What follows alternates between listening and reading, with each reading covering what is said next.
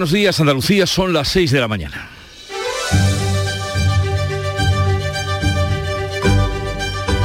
Despierta tu mente, descubre la realidad.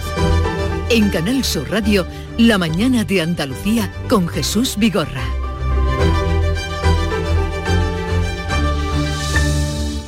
En vísperas de la negociación de los presupuestos, ahora saltaron las pensiones.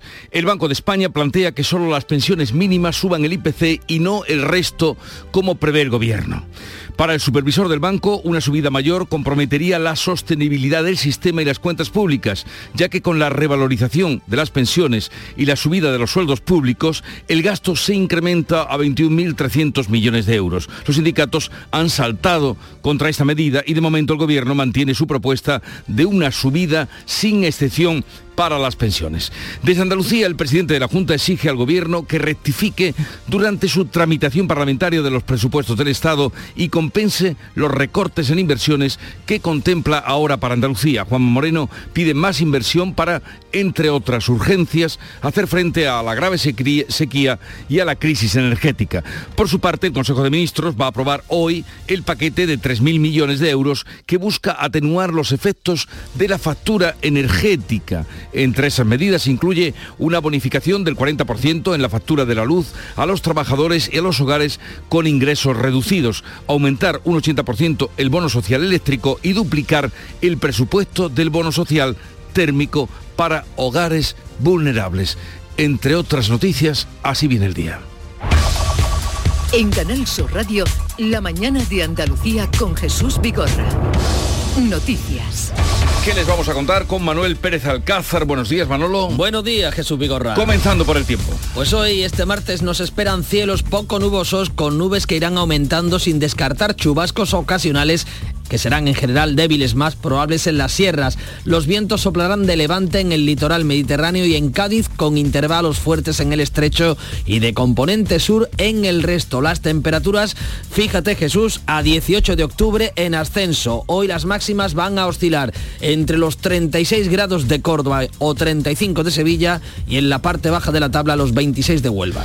El verano que no se quiere ir y el presidente de la Junta que pide una rectificación de los presupuestos del Estado en su trámite parlamentario para compensar el recorte que ahora encuentra en inversiones. Juanma Moreno redobla la presión para lograr la inversión estatal necesaria para hacer frente a la grave sequía y a la crisis energética. Moreno tacha de enorme decepción las cuentas y reprocha especialmente que recorten un 12% las partidas para obras hídricas y exige una rectificación de los presupuestos en el trámite parlamentario.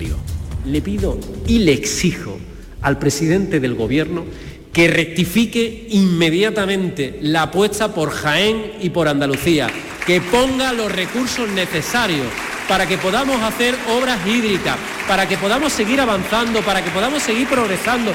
Para hacer frente al efecto de la sequía en el campo, Moreno ha pedido al Gobierno una reducción de las peonadas necesarias para cobrar el subsidio agrario y rebajas fiscales tanto en el IVA como en los módulos del IRPF. Hoy también hay Consejo de Ministros y aprobará las medidas para atenuar la factura energética. El Gobierno baraja limitar la bonificación de los 20 céntimos a la gasolina solo para los sectores más necesitados. El Gobierno aprueba el paquete de 3.000 millones de euros que incluye una bonificación del 40% de la factura de la luz de los trabajadores y hogares con ingresos reducidos. Pero en plena escalada del precio de los carburantes, el diésel vuelve a estar a 2 euros. Economía baraja limitar la bonificación de 20 céntimos en los carburantes para que a partir de enero solo alcance a los sectores más necesitados. Bruselas aumenta la cuota de captura de merluza en el sur para España que beneficiaría a la flota andaluza y en concreto a la del Golfo de Cádiz. Supone un incremento de la cuota de captura del 84% en 2022 tras el veto en los caladeros de arrastre del Atlántico,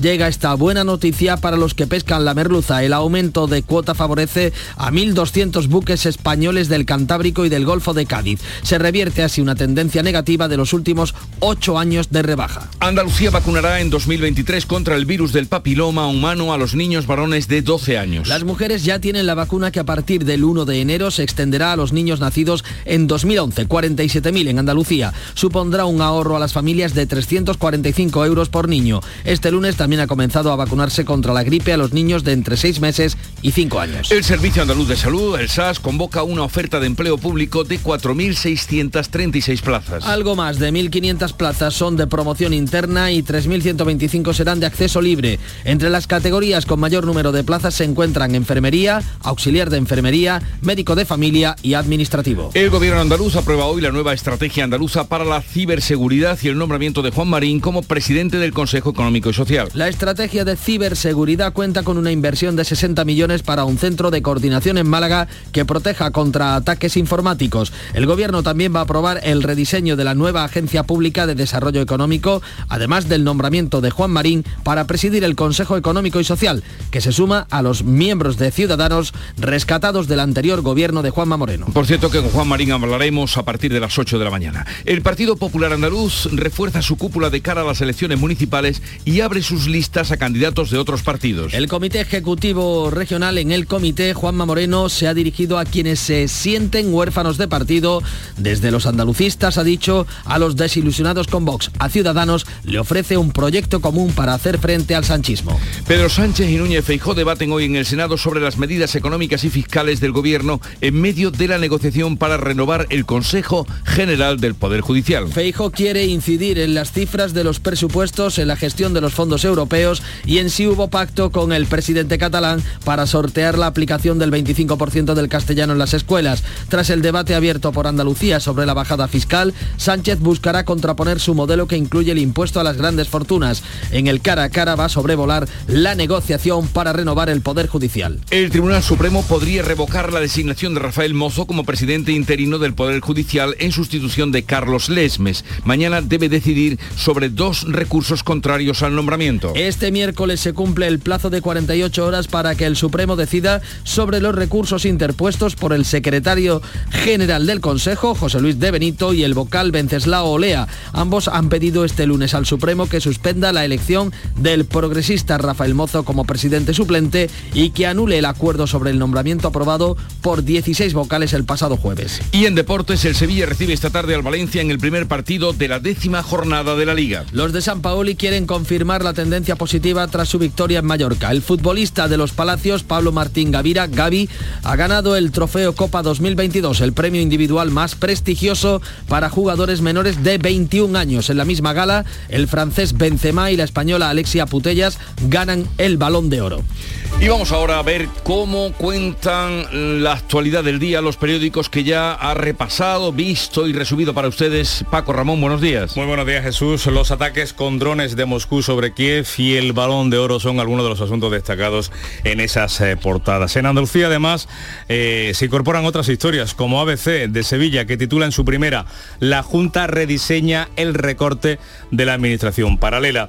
La fotografía es para los exconcejales de Izquierda Unida en el Ayuntamiento de Sevilla, Antonio Rodrigo Torrijos y Antonio Miguel Ruiz en el juicio de Fito Novo que se celebra en la Audiencia Nacional. Titular, acusados del caso Fito Novo admiten la corrupción de la etapa de Montesirín, alcalde socialista de la capital sevillana, hasta el año 2011. Diez de los trece imputados reconocen que recibieron regalos y dinero que entregaron al PSOE y a Izquierda Unida. Sur Renfe vuelve a enfurecer a los viajeros por la falta de plazas del AVE de Málaga a Madrid en fin de semana. Cuenta también el periódico de la Costa del Sol que la incomparecencia ante la justicia de los Altani condena al Málaga Club de Fútbol a un bloqueo permanente. Ideal de Granada, a vuelta con la inflación, explica este periódico que las constructoras dejan desiertas 15 obras públicas en Granada por el alto coste de los materiales.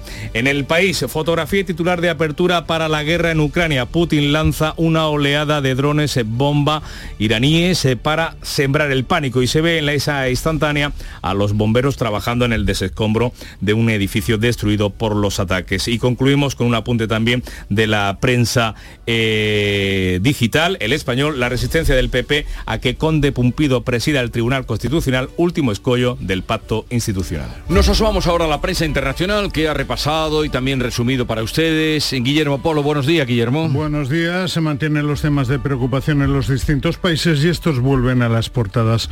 Así Así, en el Reino Unido, la crisis política y el futuro de su primera ministra acaparan la atención. The Guardian incide en este tema y señala que Jeremy Hunt, el nuevo ministro de Economía, destroza los planes económicos detrás en un sorprendente giro en U sobre los impuestos. En Alemania, la atención se centra en la decisión de mantener las tres centrales nucleares del país, pese a las discrepancias del gobierno de coalición. Al respecto, Süddeutsche Zeitung titula El canciller Schul pone fin a la disputa nuclear con una palabra de poder. En Francia, donde hoy vive en una jornada de huelga general, la prensa se ha tirado a la gala del Balón de Oro y a su triunfador, el madridista Karim Benzema. A él le dedican su portada Le Monde, que repasa su recorrido, y Le Figaro, que recoge unas declaraciones suyas donde se pregunta el balón de oro del pueblo y se responde no hay nada político. En Italia, los periódicos se ocupan de las quinielas del nuevo gobierno y la proximidad de posiciones entre Meloni y Berlusconi. Significativo el titular de la estampa, Berlusconi primero pide disculpas a Meloni y luego se rinde. No perdamos más el tiempo. Y Charo Padilla, ¿cómo comenzó la mañana en el Club de los Primeros, en la mañana de Andalucía? Buenos días. Querido Jesús, buenos días, siempre con alegría.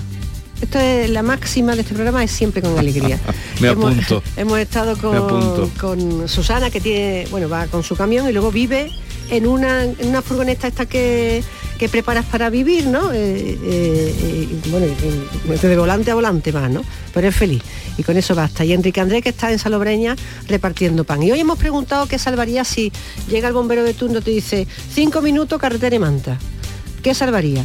Y bueno, Difícil cuestión, ¿eh? bueno, la gente ha salvado Difícil desde, su cuestión. Desde su Thermomix, desde su foto, de su foto de la colección de futbolista ¿eh? y cosas así. Ha sido muy divertido. Así que hemos terminado, hemos empezado sonriendo, hemos terminado sonriendo. Pues vamos a tratar de seguir así, vamos a tratar de hacerlo. Y vamos ahora con la agenda, el día que tenemos hoy y Ana Giralde nos adelanta algo. Ana, buenos días. Buenos días, pues hoy en el Parlamento el defensor del pueblo andaluz Jesús Maestú va a presentar el informe anual de esta institución correspondiente al año 2021 de sus actuaciones. En Sevilla se inaugura la cuarta edición del Salón Internacional de la Minería y por la tarde concentración de organizaciones ecologistas en el mismo lugar en Fibes para denunciar los impactos ambientales y sociales que causa la minería extractiva. Hoy está previsto que comience a retirarse los peces que han aparecido muertos este fin de semana en el estero Domingo Rubio del término municipal de Palos de la Frontera en Huelva. Por otra parte, del exterior, la Comisión Europea presenta sus nuevas propuestas legislativas también en Europa para hacer frente al encarecimiento de gas y conseguir abaratar la factura eléctrica de los hogares y empresas. De vuelta aquí en Andalucía esta tarde la consejera de Salud, Catalina García, participa en Sevilla en un acto de la Asociación Española contra el Cáncer con motivo del Día Mundial contra el Cáncer que se celebra mañana. 6, 13 minutos de la mañana, un poco de música a esta hora.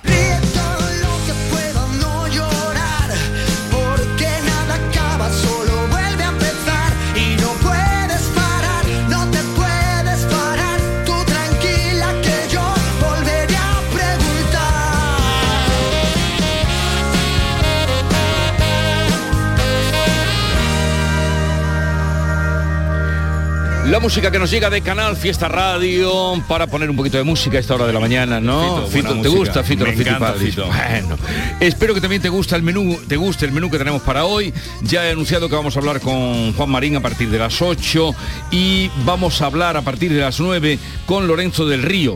Él es el presidente del Tribunal Superior de Justicia de Andalucía y en concreto mm, le queremos preguntar cómo está afectando, qué es lo que se pregunta también la gente, los ciudadanos, todo el lío que hay en torno al Poder Judicial, cómo está afectando a la parálisis o la parálisis de nombramientos al discurrir de la justicia. ¿Tiene algo que ver la tardanza en eh, la fijación de los juicios eh, con este lío del Poder Judicial? Por ejemplo, se pregunta la gente. Esa es una de ellas. A ver qué nos dice él. Otro asunto que tenemos para hoy, los alquileres, los alquileres suben ocho veces más que los, los salarios de los jóvenes desde la crisis de 2008.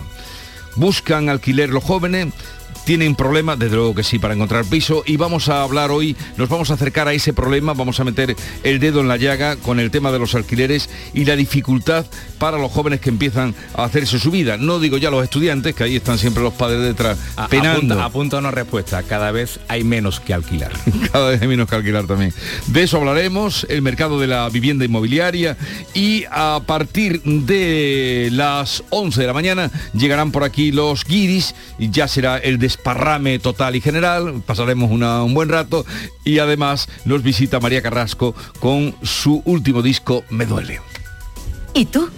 ¿Qué radio escuchas? Yo escucho La Noche de Canal Sur Radio con Rafa Cremades. Yo escucho por tu salud en Canal Sur Radio. Yo escucho La Mañana de Andalucía, el club de los primeros de Canal Sur Radio. Yo escucho la carta en Canal Sur Radio. Sur Radio, la radio de Andalucía. Yo escucho Canal Sur Radio. La mañana de Andalucía en Canal Sur Radio con Francisco Ramón.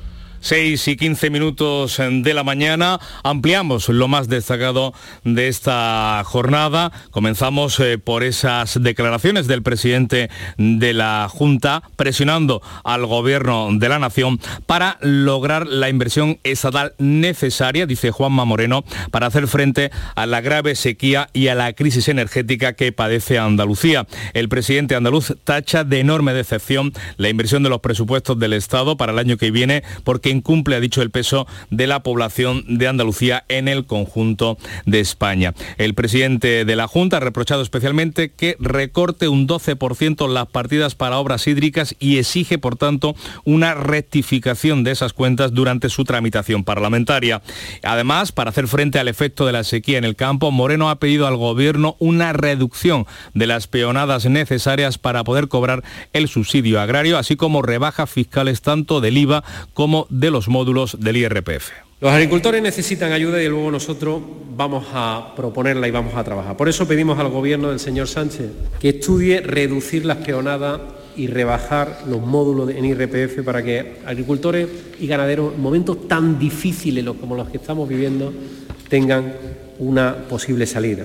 Que prioricen los fondos para obras hídricas, Le contamos que el Consejo de Ministros tiene previsto aprobar hoy un paquete de medidas de 3.000 millones de euros para tratar de atenuar los efectos de la crisis energética. Se trata de un nuevo decreto con el que el gobierno de Pedro Sánchez pretende proteger al 40% de los hogares españoles. Por cierto, un ejecutivo que estaría planteándose la posibilidad de modificar, ya saben, la, la bonificación universal de los carburantes, esos 20 céntimos por litro de gasolina o de diésel que no descuentan en las estaciones de servicio. Y es que los precios de los combustibles siguen subiendo a pesar de que el barril de petróleo se encuentra estable. Y les contamos eh, ahora que hoy se va a reunir el presidente del gobierno, Pedro Sánchez, con su homólogo portugués. Eh, se van a ver con el próximo jueves con Emmanuel Macron, el presidente de Francia, para tratar del MidCa, ese gasoducto que deberá cruzar los Pirineos, o al menos eso es lo que plantea el proyecto, para conectar la península ibérica con el resto de Europa y al que el presidente galo se opone frente al apoyo de Alemania. Dejamos a un lado la situación energética para eh, contarles un nuevo conflicto entre el gobierno de la nación y la Junta de Andalucía, porque el Ministerio ha pedido a nuestra comunidad que derogue su decreto que revisa los precios de las obras públicas. Los empresarios de la construcción sitúan cerca de 700 millones de euros el sobrecoste por el aumento del precio de las materias primas y de la energía. La patronal y la Junta reclaman que el gobierno permita modificar los contratos para poder pagar esos sobrecostes. Escuchamos a la consejera de Fomento, a Marifran Carazo, destacando precisamente la necesidad de revisar esos contratos. Hace falta poder revisar los contratos y para ello es necesario aprobar el decreto que ha aprobado la Junta de Andalucía, que nos deje trabajar, que deje trabajar el Gobierno de la Junta de Andalucía. Nuestro decreto está avalado por los servicios jurídicos, evidentemente, y yo muestro de nuevo voluntad de acuerdo y de entendimiento para en esa comisión bilateral, como ocurrió con la lista o con el decreto de vivienda irregulares, porque a este Gobierno se le recurre toda la norma que aprueba en el Parlamento, poderlo resolver. Los empresarios subrayan que si no se permite revisar esos precios, muchas empresas tendrán que plantearse el abandono de las obras de forma masiva. Y el Banco de España plantea que las pensiones mínimas suban el IPC, pero no el resto, como prevé el Gobierno, para no comprometer la sostenibilidad del sistema público de pensiones y también de las cuentas públicas.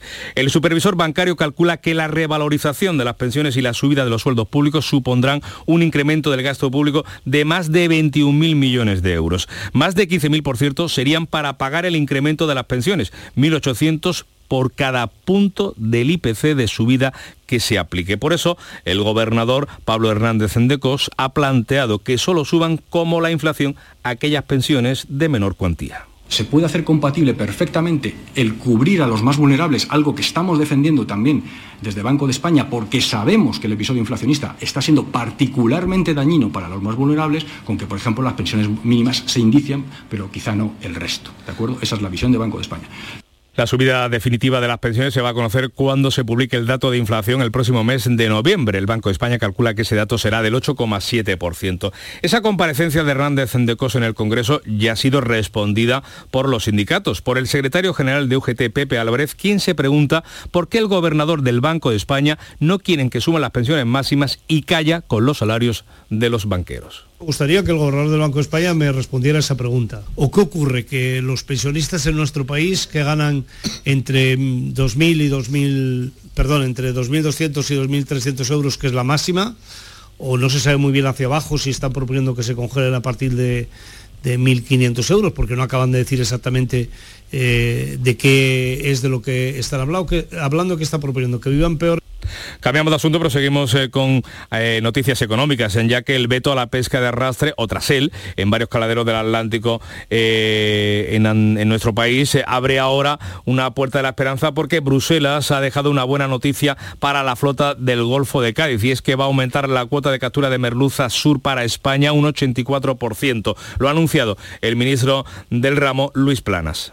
Una cifra de 4.899 toneladas hoy eh, existente, aprobada en diciembre del año pasado, a 9.201 toneladas, es decir, más de un 84% de incremento.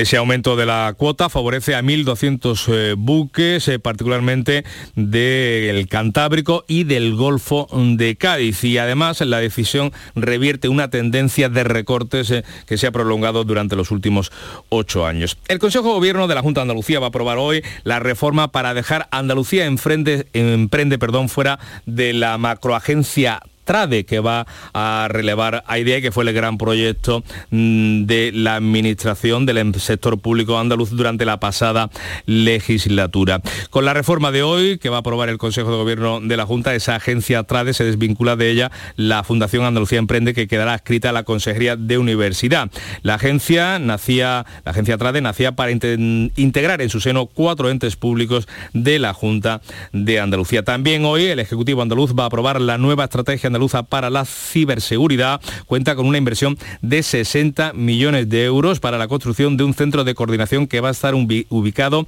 en Málaga. El consejero de la presidencia, Antonio Sanz, destaca la necesidad de esta estrategia de ciberseguridad. Para preparar Andalucía ante los retos de la digitalización. A más digitalización, más riesgo.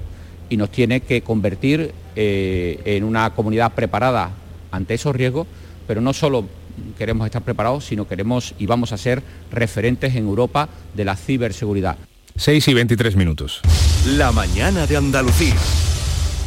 Seguimos con más asuntos. Los eh, niños varones de 12 años van a vacunarse contra el virus del papiloma humano a partir del año que viene. El presidente de la Junta de Andalucía, Juanma Moreno, ha advertido de que los contagios han aumentado en los últimos años. Cuéntanos, Inmaculada Carrasco. Los varones transmiten este virus que afecta especialmente a las mujeres. Ellas ya tienen la vacuna que ahora se extenderá a los niños nacidos en 2011. Son 47.000 en toda Andalucía y empezarán a recibir la dosis a partir del 1 de enero. La vacuna Gardasil 9 ahorrará a la familia, según el presidente, 345 euros por niño. Juanma Moreno señala la apuesta de su ejecutivo por ampliar el calendario vacunal. Andalucía es la comunidad autónoma con uno de los calendarios vacunales más completos que hay no voy a decir en España, en Europa.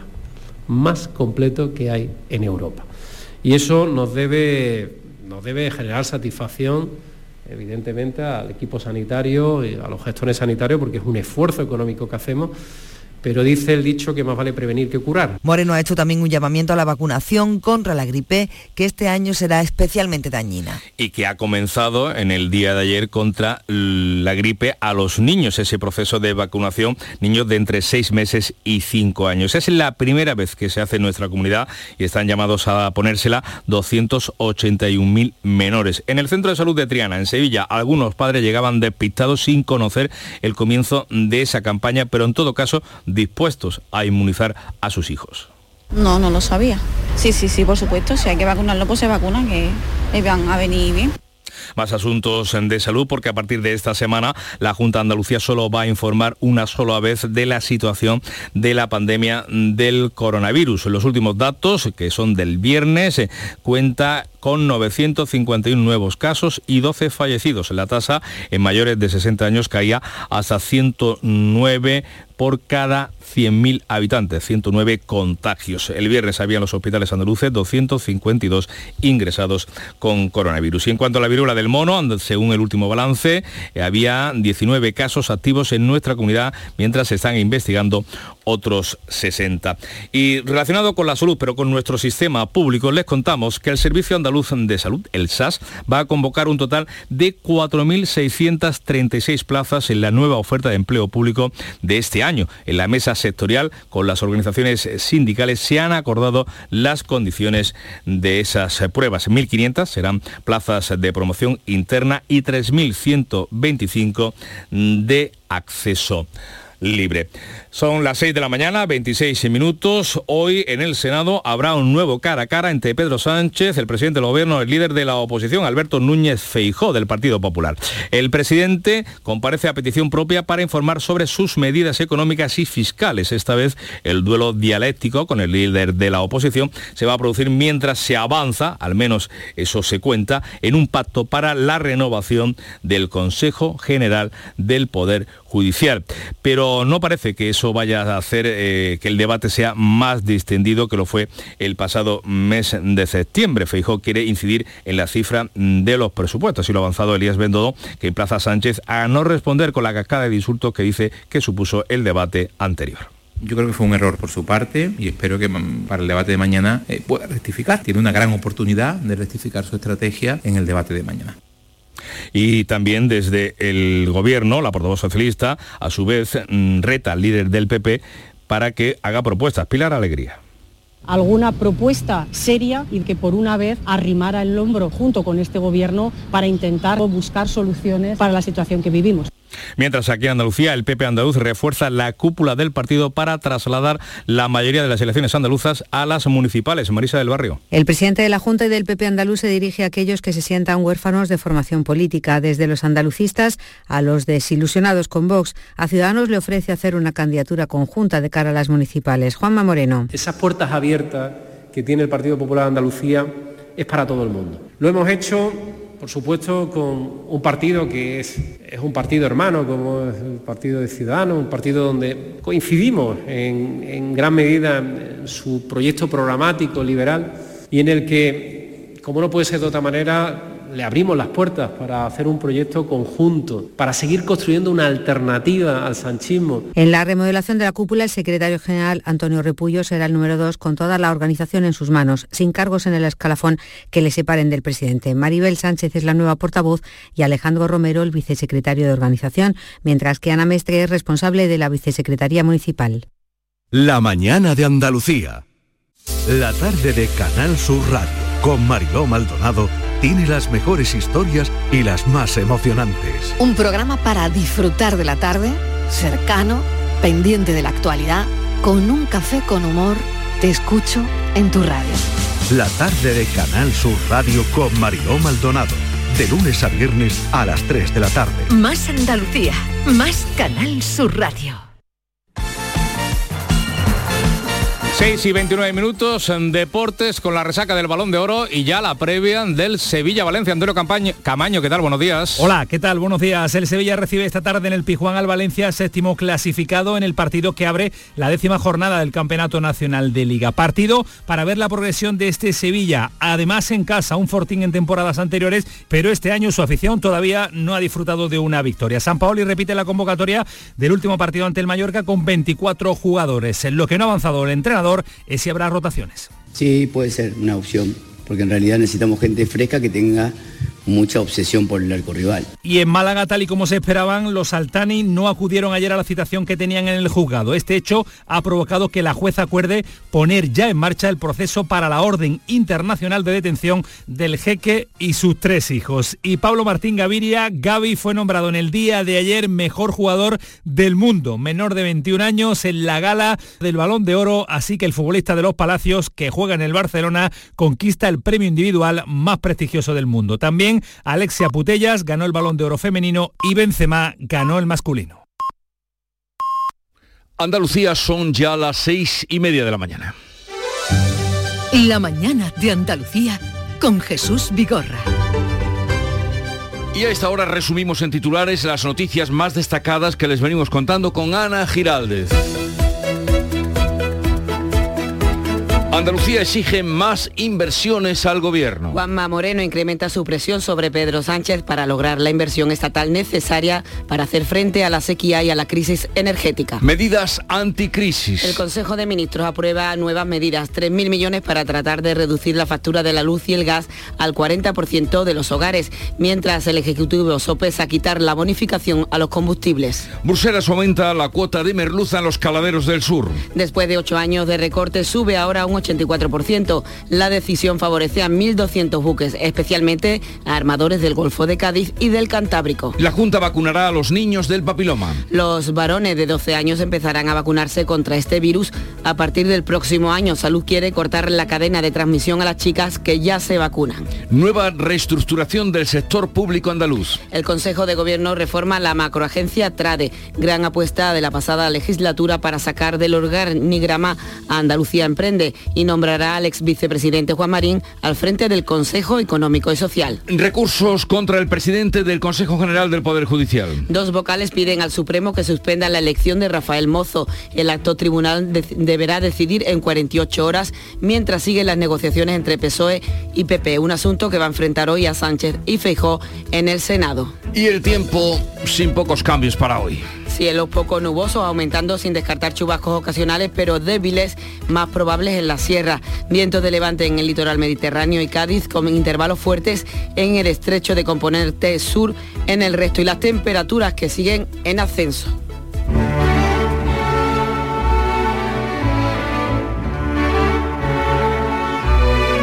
Los sanitarios se van y no precisamente a la vendimia, como dice García Barbeito, sino allá donde la dignificación profesional se equipare con la dignificación económica. Cuando nos quedamos sin ellos o cuando nos quedemos sin ellos, ¿qué pasará? Tempranillo de la fuga de sanitarios. No es marcharse a la vendimia ni a un contrato temporal. No se trata de un alivio dos meses en el jornal. Son miles los sanitarios que de este país se van porque aquí no se les paga lo que merecen cobrar. Les dan en el extranjero lo que aquí nadie les da. Y médicos y enfermeros, después de mucho estudiar y de mucho prepararse, tienen que buscarse el pan allí donde los valoran. Mañana, ¿qué pasará? ¿Acaso están admitiendo a los que no cobran más? Ojalá nunca paguemos en la salud, que es vital, con gran arrepentimiento, lo que hoy no quieren pagar. El tempranillo García Barbeito que luego volverá con los romances perversos al filo de las 10 de la mañana, hablando de la agresividad en el fútbol de base.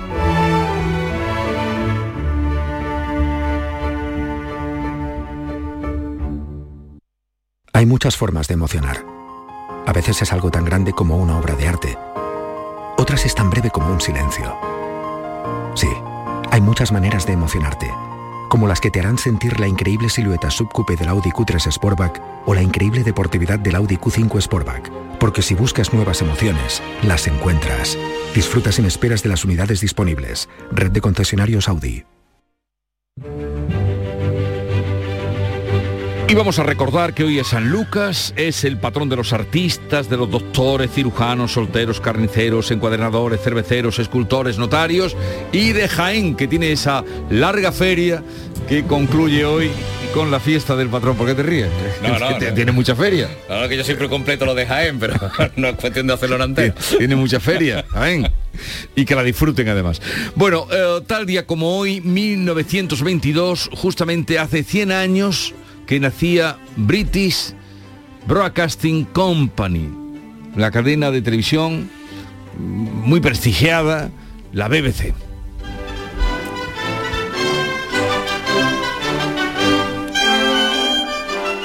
Estación de Londres de la BBC. The BBC greetings to all listeners in Central and South America. Estación de Londres de la BBC. Señoras y señores, presentamos Nacía tal día como hoy de 1922 y también un día como hoy de 1942 nació Juan Tamariz, ilusionista español, cumple 80 años y es por ello que la cita del día la hemos tomado de él, de Juan Tamariz. Bueno, lo que pasa es que llevo muchos años en la magia y entonces sí, es verdad, se puede comparar con los que lleven muchos años en su propio arte. pero no. Dice así, el arte de la magia debe tener la finalidad de elevar la cuota de felicidad en el mundo, en los demás y en nosotros mismos. A eso hay que añadirle chantatachán, ¿no? Que decía. ¿no? Chantatachán. Chantatachán.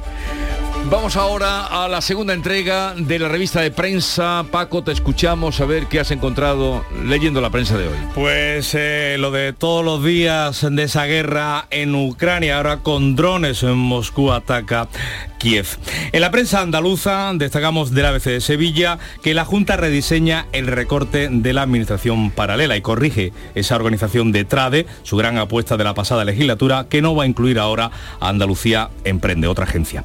La fotografía es para los que fueran concejales de Izquierda Unida en el Ayuntamiento de Sevilla, Antonio Rodrigo Torrijos y Antonio Miguel Ruiz, en el juicio de Fito Novo que se está celebrando en la Audiencia Nacional. Y titula, acusados en el caso Fito Novo admiten la corrupción de la etapa de Monteseirín, alcalde socialista en la capital hispalense hasta el año 2011. Diez de los 13 imputados reconocen que recibieron regalos y dinero que entregaron luego al PSOE y a Izquierda Unida. En el diario Sur, dos asuntos. Renfe vuelve a enfurecer a los viajeros por la falta de plazas del AVE de Málaga a Madrid en fin de semana y cuenta también el periódico otro judicial, la incomparecencia ante la justicia de los Altani que condena al Málaga Club de Fútbol a un bloqueo permanente. La ausencia del jeque y de sus tres hijos implicados abre el proceso para pedir ahora la orden de detención de los cuatro, una orden de detención internacional.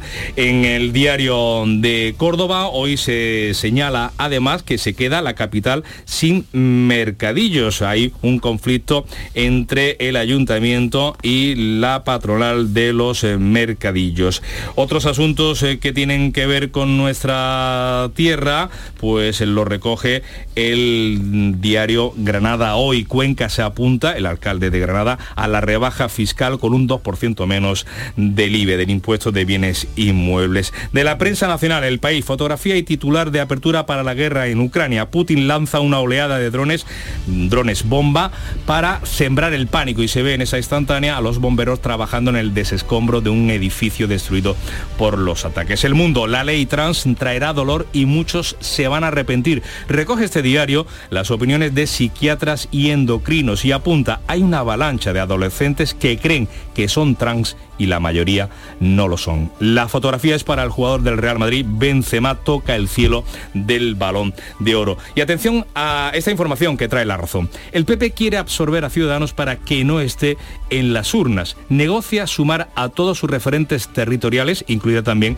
a Begoña Villacís, la líder de, de Ciudadanos en Madrid, para no perder escaños. Dice la razón que Génova está ofreciendo la integración sin fotos, pero en la que las dos partes salgan ganando Hoy, por cierto, el Consejo de Gobierno de la Junta de Andalucía va a aprobar el Sí. nombramiento de Juan Marín, que va a estar con nosotros a partir de las 8 al frente del Consejo Económico y Social de Andalucía. Un apunte más, esta también muy interesante para los consumidores, lo dice el confidencial. Las empresas energéticas invitan ya a sus clientes de gas a irse antes, escucha Jesús, de triplicarles el recibo con 2.000 euros más al año. Y pone este ejemplo, un hogar medio, dice el confidencial, va a pasar de pagar 900 euros a 3.000. Esa es la y si se situación van, del invierno. si los echan, ¿a quién le van a vender? están invitando, porque bueno, mejor no vendo que tener un impago después de haber gastado la, la mercancía. Y nos quedamos Bueno, con hacen bien en avisar, por lo menos. Ahí está de por medio también el la ofrecimiento del gobierno de que se pasen los clientes del gas a la tarifa mm, regulada porque va a asumir el Ejecutivo el 50% del coste. Veremos ver en todo esto cómo queda porque el tema de la energía eh, va a colear. Y un apunte de empresa para el sector energético. Allianz, el gigante financiero alemán, negocia con Iberólica su irrupción de renovables en nuestro país. Y de la prensa internacional, Guillermo Polo, ¿qué destacamos? Pues empezamos por el Reino Unido, donde se ocupan de la crisis política y el futuro de la primera ministra. Eh, el The Guardian dice eh, que Jeremy Hunt, el nuevo primer, el nuevo ministro de Economía, destroza los planes económicos detrás en un sorprendente giro en U sobre los impuestos. En Alemania, la atención se centra en la decisión de mantener las tres centrales nucleares del país pese a las discrepancias del gobierno de coalición y ahí el Sudeste Zeitung titula el canciller Schulz pone fin a la disputa nuclear con una palabra de, de poder. En Francia, donde hoy se vive una jornada de huelga general, la prensa se ocupa del balón de oro y de su triunfador, el madridista Karim Benzema, y le dedican, por ejemplo, su portada Le Monde, que repasa su recorrido, y Le Figaro, que recoge también unas declaraciones donde él dice que el balón, este es el balón de oro del pueblo y además no ha habido nada político. Por cierto, la prensa francesa también se hace eco de la muerte de una niña de 12 años llamada Lola, cuyo cuerpo apareció en una maleta y dan detalles sobre la detención del principal sospechoso.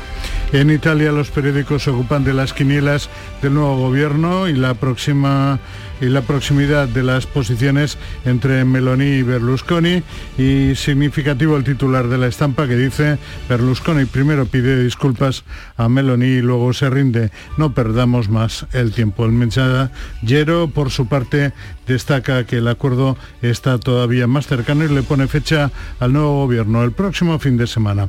Y cruzando el charco en Estados Unidos nos ha llamado la atención un titular del New York Times que destaca que los hoteles de Trump cobraron tarifas desorbitadas al servicio secreto, al FBI, durante el mandato del expresidente. Cobraban nada menos que 1.185 dólares por noche. Pues lo dejamos aquí, 6.42 minutos, sigue la información en Canal Sur Radio, esto es La Mañana de Andalucía. Si buscas vehículos de ocasión kilómetro cero y seminuevos, esta es tu mejor ocasión. Llega el Salón del Motor de Ocasión de Sevilla del 28 de octubre al 1 de noviembre en Fides. Las principales marcas y modelos en un único espacio. Recuerda, si quieres cambiar de vehículo, del 28 de octubre al 1 de noviembre en Fides, tu mejor ocasión. A ver, que me pregunta la gente que qué tiene mi programa, el programa del Yuyu, para que funcione tan bien y sea tan genial. Pues simplemente reírse de uno mismo, para poder reírse de todo. Y por supuesto, mucha guasa, una pizca de ternura, cuarto y mitad de ocurrencia y otro tanto de cara dura. La complicidad de mi Charo Pérez y sobre todo a vosotros, o sea, a la gente que cada día lo escucha, la gente que nos sigue en redes sociales y que se descarga el programa de la radio a la carta y que sois legión. El programa del Yoyo. De lunes a jueves a las 10 de la noche. Más Andalucía. Más Canal Sur Radio.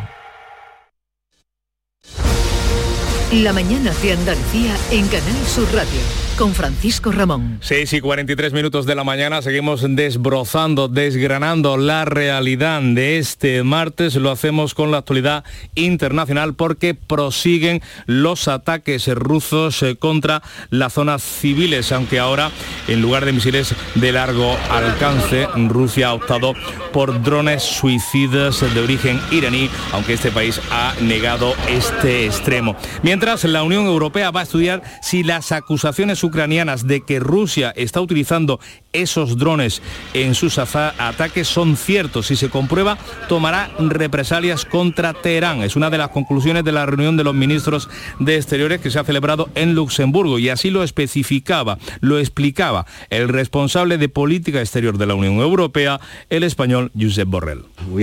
Estamos siguiendo muy de cerca este uso de drones, estamos reuniendo pruebas y estaremos preparados para reaccionar con las herramientas de que disponemos. La OTAN ha comenzado sus ejercicios nucleares en el noreste de Europa en medio de tensiones eh, por la guerra en Ucrania y la amenaza del presidente ruso de emplear cualquier cualquier medio para defender su territorio, el territorio ruso. A todo esto, los reyes han iniciado una visita de Estado en Alemania que durará hasta mañana miércoles. Con ella, que no se producía desde hace ya 25 años, y quiere profundizar en esa buena relación bilateral entre los dos países. En la primera jornada de viaje, los reyes han sido recibidos por el jefe del Estado alemán, Frank Walter Steinmeier, en su residencia oficial en el Palacio de Belluve. En su discurso, el rey se espera que se refuerce esta buena sintonía. Esperamos que esta visita pues, contribuya más si cabe a la amistad entre el pueblo español y el pueblo alemán y a la colaboración eh, más intensa entre nuestras instituciones. Pues también le contamos que en el Reino Unido el nuevo ministro de Economía ha anulado muchos de los recortes fiscales planteados por su antecesor, mientras la primera ministra Liz Truss se enfrenta a las peticiones de dimisión, cuando son las 7 menos cuarto de la mañana. Cambiamos de asunto, vamos con la actualidad judicial, les hablamos del caso Madeja, una variante del de Fito Novo, el que fuera concejal del PSOE en el Ayuntamiento de Sevilla, Manuel Gómez, y el ex asesor socialista, Domingo eh, Enrique Castaño, han reconocido en la audiencia que recibieron dinero de Fito Novo para favorecer a la empresa en la adjudicación de contratos públicos. Los dos ex escargos públicos se han declarado culpables a cambio de una rebaja de las penas. Ha sido el que fuera concejal, Manuel Gómez, quien ha llegado a reconocer que pidió dinero para el PSOE, aunque luego se ha desdicho alegando a su edad y a los años que han pasado de entonces. Eh, por su parte, quien fuera asesor del, que, del exalcalde Alfredo Sánchez Montesirín del PSOE, Domingo Enrique Castaño, ha reconocido que recibió regalos a cambio de favorecer a Fito Novo. Una declaración que le ha servido para que el Ministerio Público le pida menos de un año de cárcel y una multa máxima de 1.800 euros. Este era precisamente el momento del acuerdo. ¿Conoce usted eh, el acuerdo de conformidad al que ha llegado esta representación, el Ministerio Fiscal, con su letrado? Sí, lo conozco. Extremos. ¿Conoce los hechos que se, eh, se ratifica usted en ese acuerdo? Conozco los hechos y me ratifico en el acuerdo. Como él, 10 de los 13 acusados han pactado con la Fiscalía. Ahora el juicio sigue con los otros tres acusados. Los exconcejales de Izquierda Unida, Antonio Rodrigo Torrijos y José Manuel García, y el exconcejal del Partido Popular, Joaquín Peña. Para ellos, la Fiscalía pide penas de 4 a 5 años de cárcel. Y en clave judicial seguimos, nos trasladamos a Málaga porque ni Altani ni sus hijos, ni sus abogados siquiera, se han presentado ante la justicia este lunes y la Fiscalía y las acusaciones particulares han pedido que se dicte una orden internacional de búsqueda y captura contra ellos. Según algunos informes, Altani está ingresado en un hospital aquejado de pancreatitis. Alicia Pérez. Altani y sus hijos han hecho caso omiso a la citación. La Fiscalía ha pedido formalmente que se dicte orden internacional de detención. Las partes personadas de la causa se han adherido a esa petición. Según se ha sabido por un informe de Eurojazz, Altani está ingresado en Londres. Francisco Valverde, abogado de la Asociación de Pequeños Accionistas. Que el juzgado evidentemente está haciendo todo lo que puede hacer y que no cabe duda de que la obstrucción por parte de la familia Altani es, ya contumaz. Tampoco sus abogados han comparecido, que también estaban citados, por lo que se exponen a medidas disciplinarias. La Policía Nacional está investigando las causas del derrumbe de una nave industrial en el que ha muerto un joven trabajador de 28 años en Sevilla. El inmueble se encontraba en obras y había un grupo de operarios trabajando en su interior, aunque no ha habido más daños eh, personales. Asunción Escalera. Cuando el 112 recibió el aviso, se temió por la vida de otros trabajadores. Los bomberos incluso recurrieron a la unidad canina especializada para buscar bajo los escombros. Solo ha habido una víctima mortal, como relata Raúl, un compañero del fallecido y testigo de los hechos. Claro, eso ni crujió poquito a poco ni nada, eso cayó del tirón. Yo estaba cortando la nave, estaba haciendo otra cosa arriba de la nave y otro estaba en el tejado, claro que estábamos separados cada uno. To- Él estaba aquí, estaba todo encima y yo llamándole que no, no podía hacer nada, me salí para afuera, no me respondía. Se ha informado del suceso a la Inspección del Trabajo y al Centro de Riesgos Laborales. El cadáver del joven trabajador fallecido se encuentra en el Instituto Anatómico Forense de Sevilla para que le sea practicada la autopsia. Y en Granada sigue abierta la investigación del tiroteo que se produjo el pasado domingo en Salar tras practicarse una primera detención. Murió una persona y otras cinco resultaron heridas. La Guardia Civil además está investigando el incendio de tres viviendas y un vehículo ocurrido durante esa madrugada y que está relacionado precisamente con la reyerta, como explica el alcalde de la localidad granadina, Armando Moya. Sí, me consta que hay un refuerzo policial y, que estará más días, no solamente a partir de hoy, sino que estos días, durante estos días estarán porque para evitar cualquier tipo de, posible conato que haya o, para estar para que la, la- la población también esté tranquila. Y en Málaga, la policía busca al autor del tiroteo en el que ha resultado herido un hombre con dos impactos de bala. Ha ocurrido también este fin de semana, este pasado fin de semana, en la capital malagueña, a la vista de varios testigos. La víctima es un joven de 35 años. Así llegamos a las 7 menos 10 de la mañana. Es el tiempo de la información local la más cercana, la que más le interesan a todos ustedes aquí en Canal Sur Radio y Radio Andalucía. Información.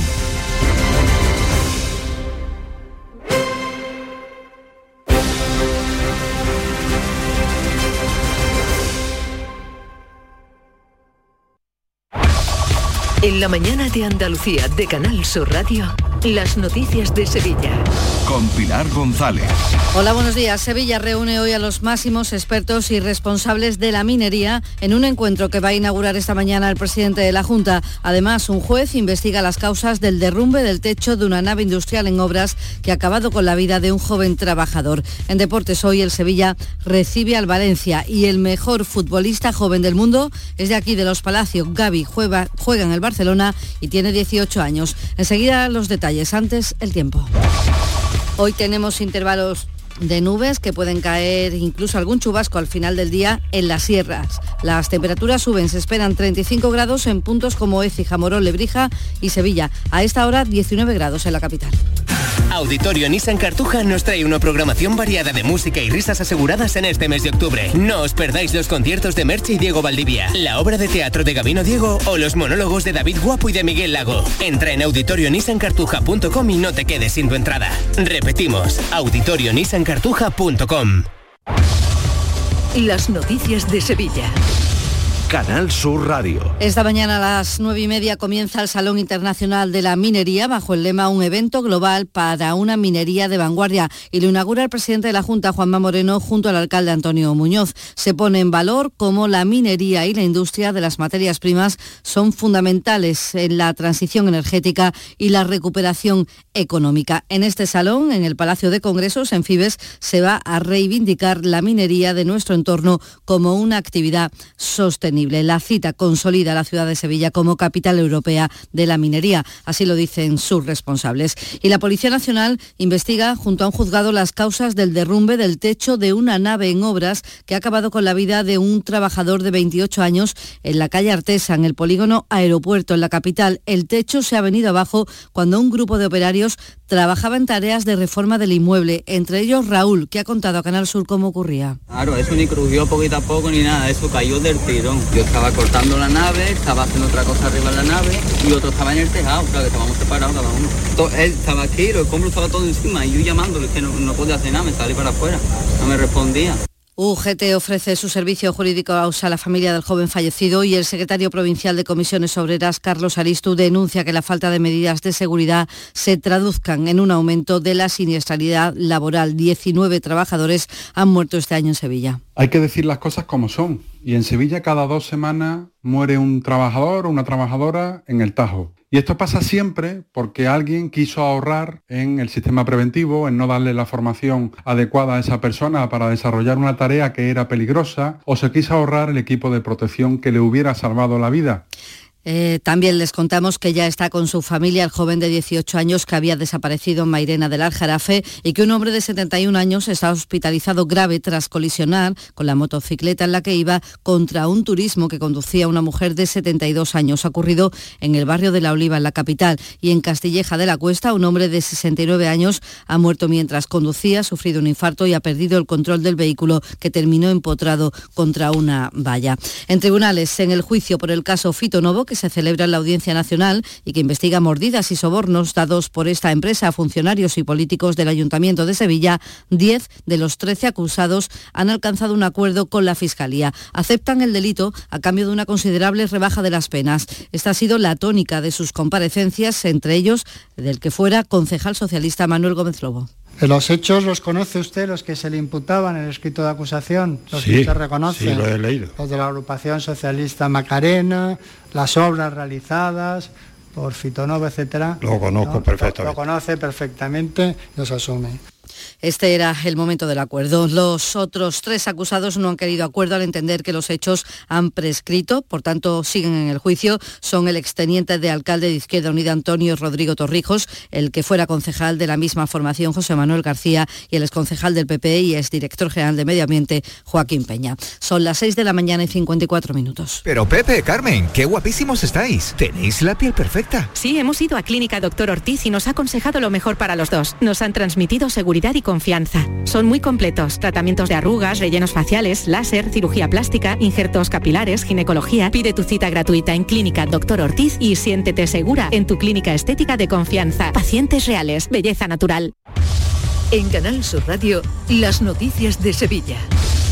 El Servicio Andaluz de Salud ha decidido reorganizar la atención urgente en Lebrija tras una reunión mantenida la pasada tarde entre el viceconsejero y la delegada de salud con los alcaldes de Lebrija, El Cuervo y Las Cabezas. El SAS les ha comunicado que se va a activar un nuevo punto de urgencias durante 24 horas en el Centro de Salud Nuestra Señora del Castillo en Lebrija. Además, se va a dotar al Hospital de Alta Resolución de Lebrija de un servicio de 24 horas de medicina interna durante todos los días del año. Por su parte, Hospital Virgen del Rocío ha aplicado ya un tratamiento preventivo en las zonas anexas a la sala de observación donde se ha detectado una plaga de chinches. Se procederá a la apertura total de toda la zona cuando esté garantizada la desinfección también de las estancias cortas y de las salas colindantes. Y los núcleos de población del Bajo Guadalquivir comienzan a movilizarse para exigir que los carriles de regantes se conviertan en carreteras dignas. Se han constituido en una plataforma y el viernes ya hay la primera concentración en las cabezas de San Juan. Les estamos hablando de núcleos de población nacidos en los años 70 con la colonización de la comarca, Marismilla, Sacramento o San Leandro, por ejemplo. Es una de las mayores extensiones agrícolas de Europa, pero las vías por las que transitan sus 10.000 habitantes son muy precarias y exigen inversiones para garantizar la seguridad y potenciar la economía, como explica el alcalde de las Marismillas, Castor Mejías. Se irán sumando ¿no? a, a este movimiento que, que esperemos no cese de moverse hasta que se consiga convertir las carreteras, perdón, los carriles de regante en carreteras dignas donde un autobús cargado de niños dirección al instituto o al colegio no tenga problema al cruzarse una, una cosechadora un remoto de un tractor cargado algodón. El Ayuntamiento de Sevilla va a entregar esta tarde en el Alcázar los premios Sevilla Territorio de Igualdad con los que reconoce la labor de mujeres y entidades que han destacado en la ciudad en ámbitos como la investigación, el asociacionismo, la empresa, el deporte o la literatura. Entre los premiados el Instituto Heliópolis por su programa de coeducación transversal que lidera Salud Chaparro, una docente y reconocida activista por la igualdad. Muchas de las actividades las hacemos conjuntas, después hacemos jornadas de formación, en fin, que se hacen durante todo el curso. No es una cuestión exclusiva del 25N o del 8 de marzo, sino que, bueno, ya en lo que llevamos de curso ya llevamos hechas varias actuaciones. Sobre cofradía les contamos que el delegado de fiestas mayores del Ayuntamiento de Sevilla, Juan Carlos Cabrera, anoche en el llamador decía que hay que seguir reduciendo las sillas de la carrera oficial más allá de las 1.100 que se van a quitar el próximo año en la calle Sierpes. Y sobre el Santo Entierro Grande dice que no está claro que pueda comenzar en la Plaza de la Concordia y que sería muy difícil que se iniciara en el recorrido en un lugar distinto a la campana porque eso requiere, eh, lógicamente, ante la posible avalancha o, de- o desplazamiento de muchos ciudadanos hacia ese punto en concreto, previo a lo que es la carrera oficial, bueno, una carrera oficial sabéis que está prácticamente ordenada con sus vallas, sus controles, los cruces con policías locales, eso requiere un dispositivo que desde luego vamos a estudiar. Son las 6 de la mañana y 58 minutos. Rafael vuelve a Sevilla con su gira triunfal. 24, 25, 26 y 27 de noviembre en Fibes. Compra tus entradas en rafaelnet.com y fibestickets.es. Rafael en concierto. Canal Fiesta celebra un nuevo superacústico. Este próximo miércoles a las 5 y media de la tarde te esperamos en el Auditorio Nissan Cartuja de Sevilla, donde actuarán Cepeda, Lorena, David de María y De Force. Puedes recoger tu invitación en el Auditorio Nissan Cartuja en la calle Albert Einstein en horario de lunes a jueves de 9 de la mañana a 2 y de 4 a 6 de la tarde y viernes de 9 a 2 de la tarde. Y síguenos en directo desde las 5 y media de la tarde en Canal Fiesta. Canal Fiesta. Más Andalucía. Más Canal Fiesta. Deportes, Antonio Camaño, buenos días. Hola, ¿qué tal? Buenos días. El Sevilla recibe esta tarde en el Sánchez Pizjuán al Valencia, séptimo clasificado en el partido que abre la décima jornada del Campeonato Nacional de Liga. Partido para ver la progresión y además en casa, un Fortín en anteriores campañas, pero que esta todavía no ha disfrutado de una victoria. San Paoli repite la convocatoria del último partido ante el Mallorca con 24 jugadores convocados, mientras el Betis sigue intratable en el Villamarín esta temporada. El domingo conseguía su quinta victoria como local en su estadio, una cifra única en la liga. No lo ha hecho ningún equipo hasta el momento y solo en Europa la mejora el Lens francés. Y el pintor José Tomás Pérez será el encargado del cartel de las fiestas de la primavera. Se lo ha encargado el Ayuntamiento de A esta hora 18 grados en los Palacios, 22 en Estepa, 19 grados en Sevilla.